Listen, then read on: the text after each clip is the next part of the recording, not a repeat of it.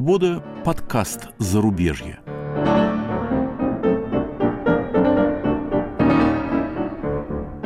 У микрофона Иван Толстой и Игорь Померанцев.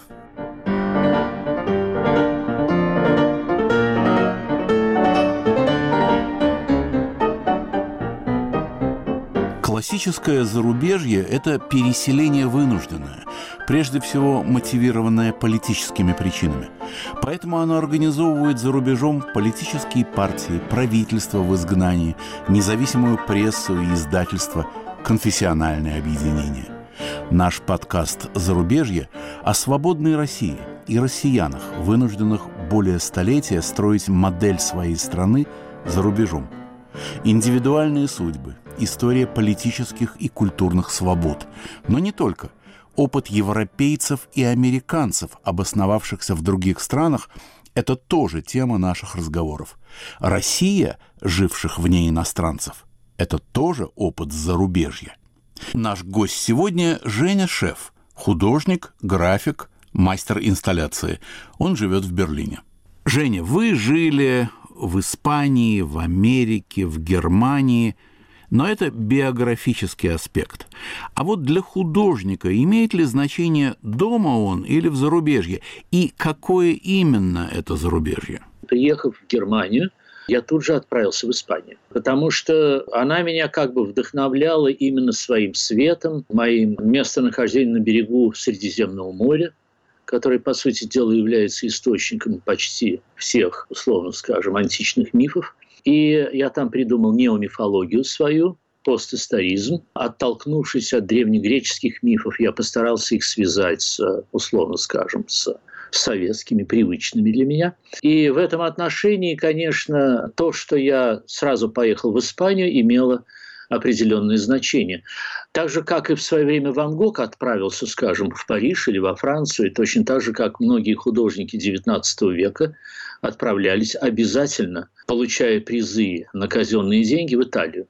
Сильвестр Щедрин так и остался жить в Италии, создав свои лучшие произведения.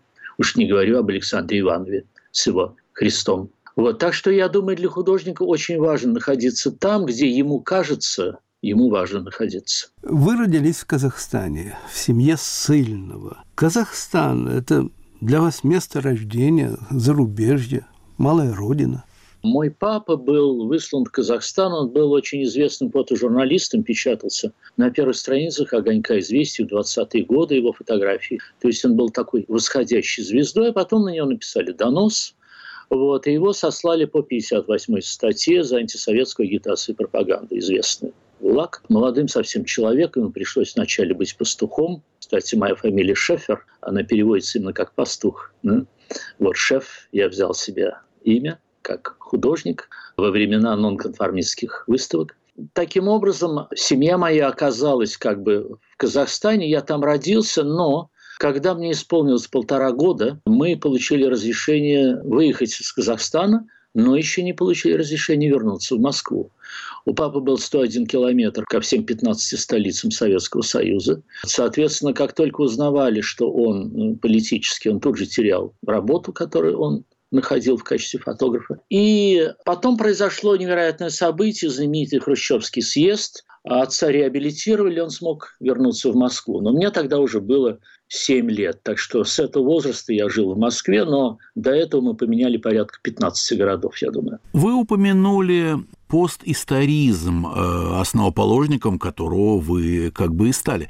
Что это? Вы чуть-чуть намекнули на такой мостик между древними мифами и некой современностью, но думаю, что нашим слушателям хотелось бы понять поточнее, что это такое, если не уходить слишком в теорию, пожалуйста. Когда я переехал на Запад, у меня создалось ощущение, что я как бы из будущего вернулся в прошлое. То есть, по сути дела, я жил в обществе, которое прокламировалось как общество будущего, и вдруг я оказался в ситуации, когда очень многое как бы вернулось назад. Мир словно поменялся местами. Будущее и прошлое заняли опять в моем сознании, как бы так сказать, совсем другие пространства. И когда я оказался в Испании на берегу Средиземного моря, у меня возникло такое ощущение, что мне чего-то не хватает. И действительно, мне вдруг не хватило всего того колоссального запаса воспоминаний и видеообразов, среди которых я вырос.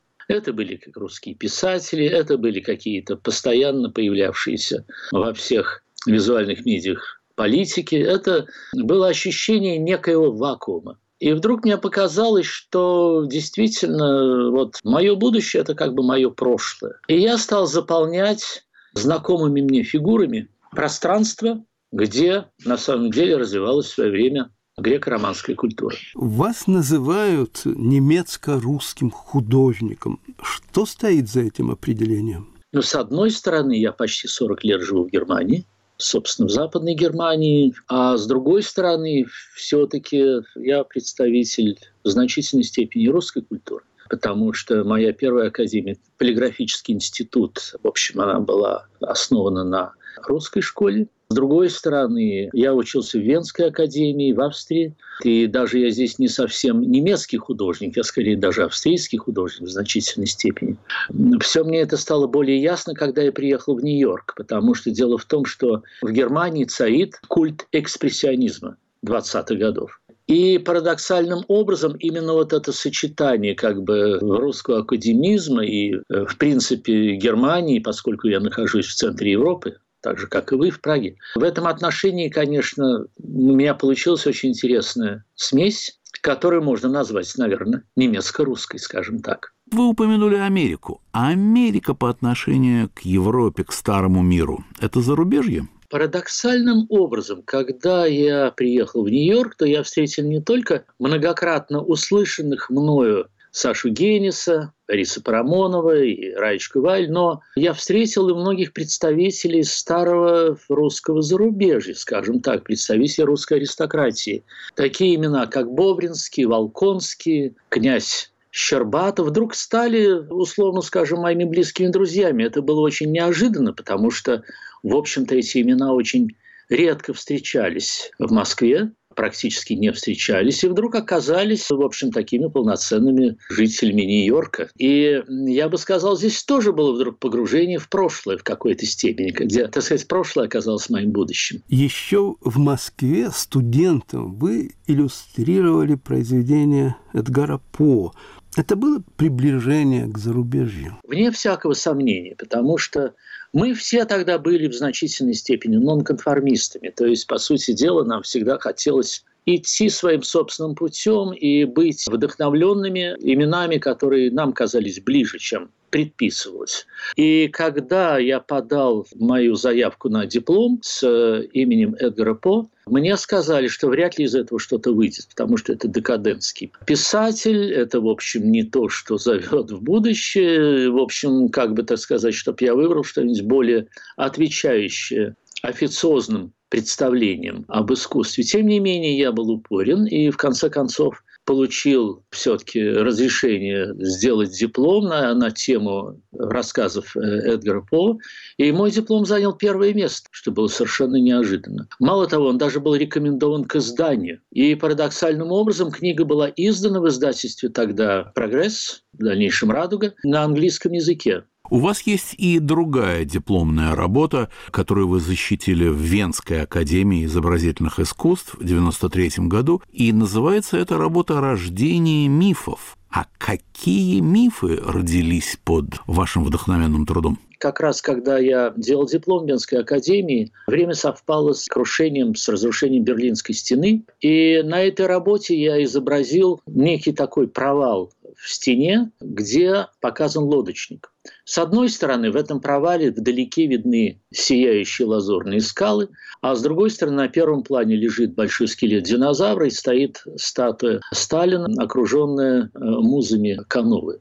В этом отношении лодочник, который находится как силуэт на фоне вот этого провала, непонятно, плывет ли он в будущее или он возвращается назад. Таким образом, это рождение мифов для меня как бы было в значительной степени заключением моего постисторизма и началом моей новой темы, которую я назвал неомифологией. вы несколько лет жили и учились в Вене. Чем отличается художественная жизнь в Австрии от художественной жизни в Германии? Я бы сказал, что она более романтическая, более личная, тем более сама по себе Венская академия, она находится в старинном здании с фигурами кентавров у входа на Шиллерплац, то есть это тоже говорит об определенных, как бы так сказать, сочетаниях. И внутри самого здания находится потрясающий музей. Так вот, парадоксальным образом мой мольберт стоял как раз наверху, на этаже над музеем, и прямо подо мной находился триптих Босха, который является, в общем, сокровищем этого музея Венской академии. Представьте себе, я писал, сидел за мольбертом, находясь наверху над триптихом Босха в Австрии складывались какие-то очень определенные группировки. И пригласил меня туда замечательный австрийский художник Рудольф Хауснер, который в это время уже не преподавал в академии, но зато моим профессором стал Арик Брауэр. Очень интересный художник, музыкант, литератор, поэт, архитектор. Ренессансная личность, чрезвычайно приятный, чрезвычайно так сказать, вдохновляющий человек. Начал он с того, сказал, Женя, я вас беру не для того, чтобы чему-то вас учить, но для того, чтобы вы помогали мне учить моих студентов. Я там бывал время от времени, жил в Испании и приезжал во время сдачи моих сессий в академию. То есть я как бы жил одновременно на три страны. На Германию, где я фактически был прописан, Австрию и Испанию. Этот некий триумвират, если можно так сказать, в общем, в значительной степени свойствен моей жизни, потому что у меня всегда как бы вот такие вот треугольники в моем существовании очень для меня характерны. Женя, каково отношение к художнику в разных культурах? И может ли так быть, что одна культура по отношению к другой оказывается в некоем зарубежье? В России художник – это гораздо больше, чем художник. Во всяком случае, до перестройки художники являли собой очень как бы важное явление. Мало того, это были единственно свободные люди, потому что они не должны были работать каждый день. Они, в общем, могли иметь какие-то доходы, которые относительно контролировались государством. Они могли иметь мастерские, что совершенно недоступно было для большинства населения. И самое занятное, я помню, как-то я жил на Ленинском проспекте, пошел гулять с собакой ночью, у меня был такой замечательный кокер-спаниель. Я был один, как бы шел по улице, никого не было, по Ленинскому проспекту, и вдруг ко мне подходит милиционер и спрашивает, а почему вы в это время гуляете? Я говорю, я художник. Тогда он мне ответил, а, ну, понятно. То есть была определенная скидка на некое мировосприятие, которое как бы отличалось от мировосприятия большинства. И статус художника был очень высок, равно как и статус художника тогда – в той еще советской России. Мне кажется, во время перестройки это поменялось. И я помню, встретил моего друга Сашу Туманова, который сказал, все, мы теперь, художники, не пользуемся таким успехом у девушек, как бизнесмены. Они заняли наше место. Когда же я переехал на Запад, э, я вдруг понял, что из этого статусного положения какого-то вот особенного человека с э, массой каких-то, условно скажем, возможностей, я перехожу положение человека, который оказался в некой конкурентной борьбе где я должен постоянно доказывать свое право на существование. Правда, я не хочу, конечно, ничего идеализировать. Вот эта так называемая свобода художника в Советском Союзе, она была крайне относительной. За художниками очень тщательно следили, смотрели, чтобы они себе не позволили чего-то лишнего. Они постоянно были, так сказать, под контролем. И мало того, художник должен был быть членом Союза художников. Тогда он имел право покупать краски, имел право на мастерскую и так далее. В иных случаях он был как бы персоной Нонграта. Когда я стал выставляться на нонконформистских выставках, собственно, я был участником еще первой выставки нонконформистов на Грузинской улице, где выставлялись Илья Кабаков, и Виктор Пивоваров, я выставился под именем Женя Шеф, потому что поскольку Евгений Шефер – это было мое как бы официальное имя, то, выставляясь на Малой Грузинской, я рисковал, что меня могут выгнать из института. Я как бы начал вести вот такое некое двойное существование.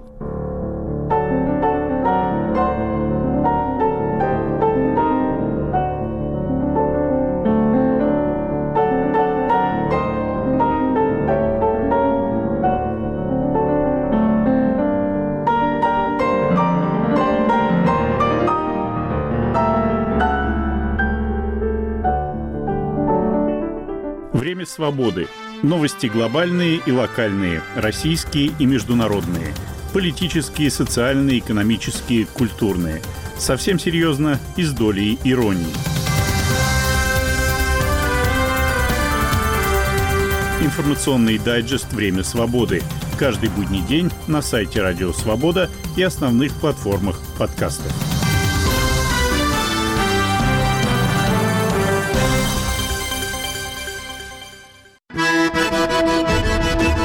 Салам алейкум! Здравствуйте! У микрофона Майбек Вачигаев, и я представляю вашему вниманию подкаст «Хроника Кавказа». Вместе с моими гостями, учеными и политиками, я обсуждаю драматические периоды в развитии региона и интересные факты, связанные с Северным Кавказом. Слушайте подкаст «Хроника Кавказа» с Вачигаевым на любой удобной для вас аудиоплощадке.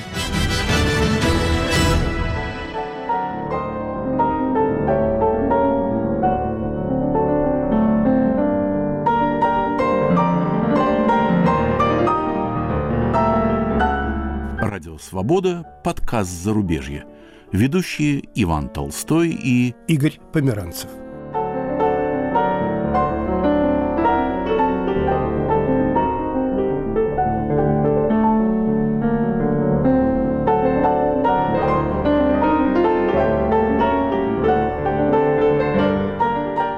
Мы беседуем с художником, графиком, мастером инсталляции, берлинцем Женей Шефом. Вы жили и работали в Испании. Что это за воздух, воздух Средиземноморья с точки зрения художника? Для меня это был воздух и необыкновенной свободы, и в то же время это был воздух некого напряжения. Когда мы приехали с супругой в Кадакес, это места, где жил Дали, это был инкубатор всего западноевропейского авангарда.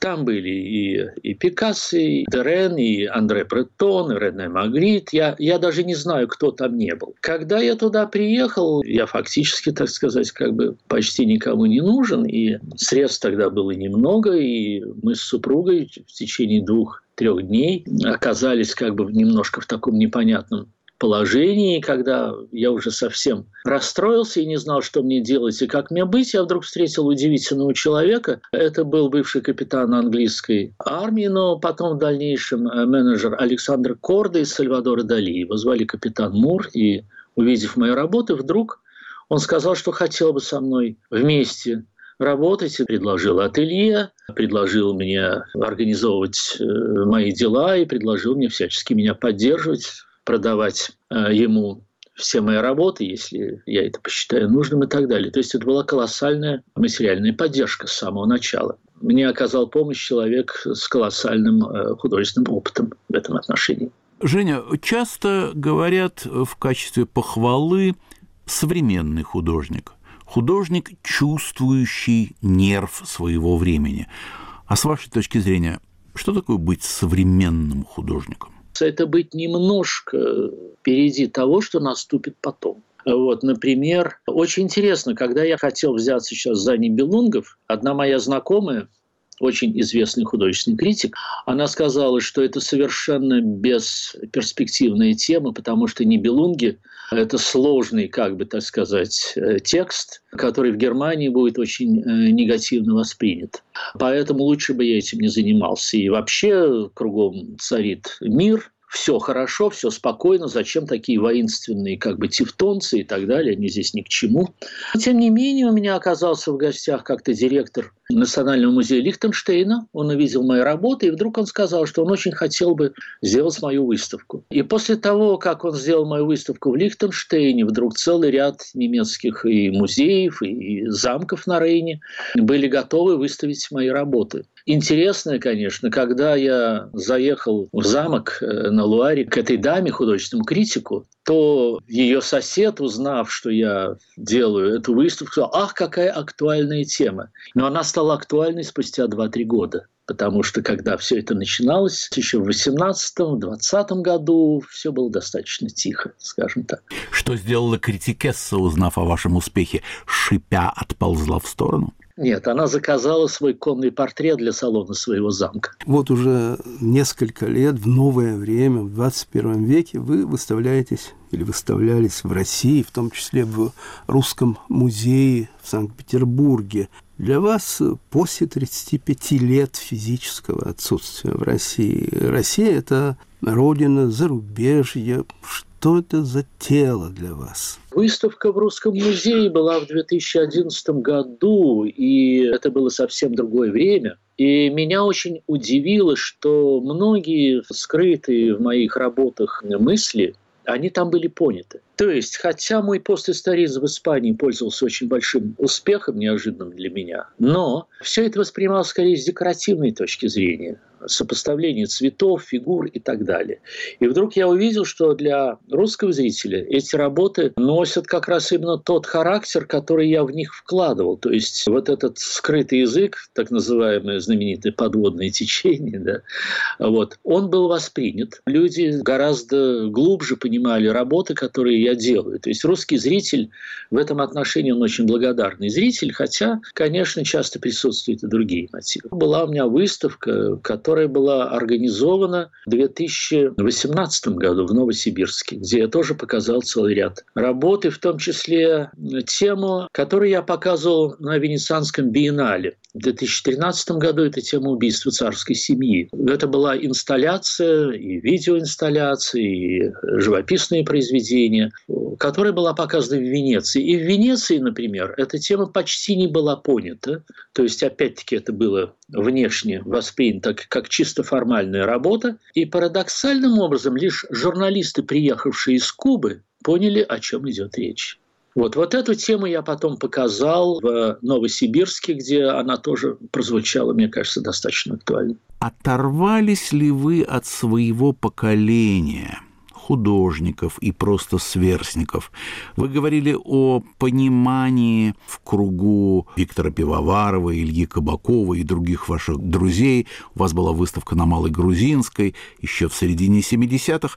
Вот от самого себя молодого вы ушли, есть ли понимание по этой дуге, по этому мосту? Стали ли вы зарубежным по отношению к самому себе? Конечно, когда я приехал в Нью-Йорк, это был не Нью-Йорк Эдгара По. Точно так же, когда я приехал в Германию, это не была Германия Этиах Гофмана, которого так любят русские интеллектуалы я постарался соединить в значительной степени тот мой опыт, который у меня был, с теми новыми впечатлениями, которые у меня появились. Почему так естественно зазвучал, скажем, тогда у меня постисторизм, потому что вот эти новые визуальные впечатления я постарался объединить с моим опытом. В большей степени я сейчас становлюсь, э, как ни странно, художником именно европейским, когда я делаю сейчас мою новую тему Дон Кихота. А, получилось это так, что когда мой испанский коллекционер увидел выставку Нибелунгов, то ему захотелось, чтобы подобную выставку, но в еще более монументальной форме я сделал бы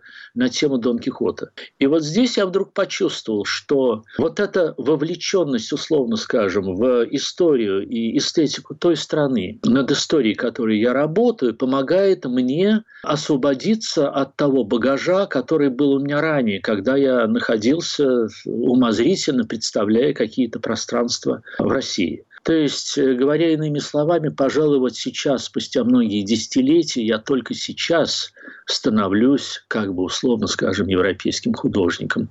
Вот, я только сейчас выхожу из рамок вот этого этнографического восприятия, там, водка, матрешка, самовар, которое, так сказать, э, обычно свойственно именно восприятию русского искусства. Кем бы вы назвали себя? Эмигрантом, политэмигрантом, релакантом, бродячей собакой Европы. Последнее определение наиболее возбуждающее, конечно, да? и наиболее вдохновляющее.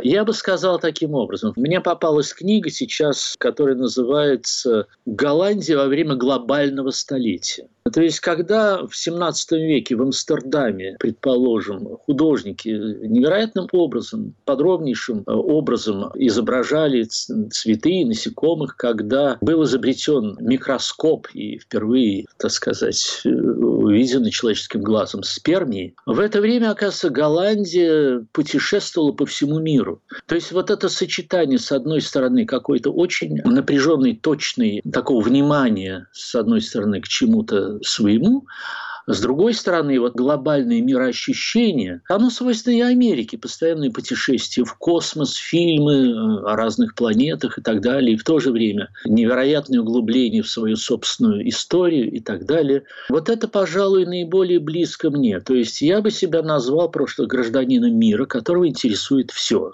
от самого интимного, самого близкого до самого удаленного. Поэтому, э, условно скажем, с, так, с таким строением психики было бы странно сидеть только в одной стране, не имея возможности увидеть все остальное, не имея возможности попробовать остальное. Именно в такой ситуации я был, скажем, в 70-е годы в России, и когда в Пушкинском музее впервые была показана Монна Лиза, я туда специально не пошел. Я сказал, я ее увижу в Лувре.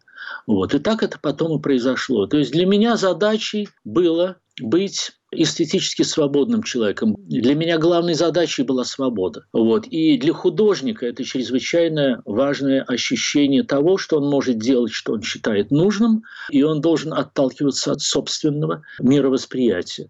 Вот я бы сказал, на самом деле, я не хочу называть это слово глобалист, но я хочу сказать гражданин мира. Пожалуй, для меня это самое точное определение. Женя, большое спасибо вам за беседу и творческих удач. Спасибо. Вы сказали, что ваша кредо – свобода. Мы приветствуем вас в эфире «Радио Свобода». Игорь, это прекрасные слова, то, что вы сказали. И мне хочется вот по-русски, так сказать, что во мне еще очень осталось, э, поднять по рюмочке на троих. Принимаем. Уже два часа пополудни можно. Нашим гостем сегодня был Женя Шеф – художник, график, мастер инсталляции, живущий в Берлине.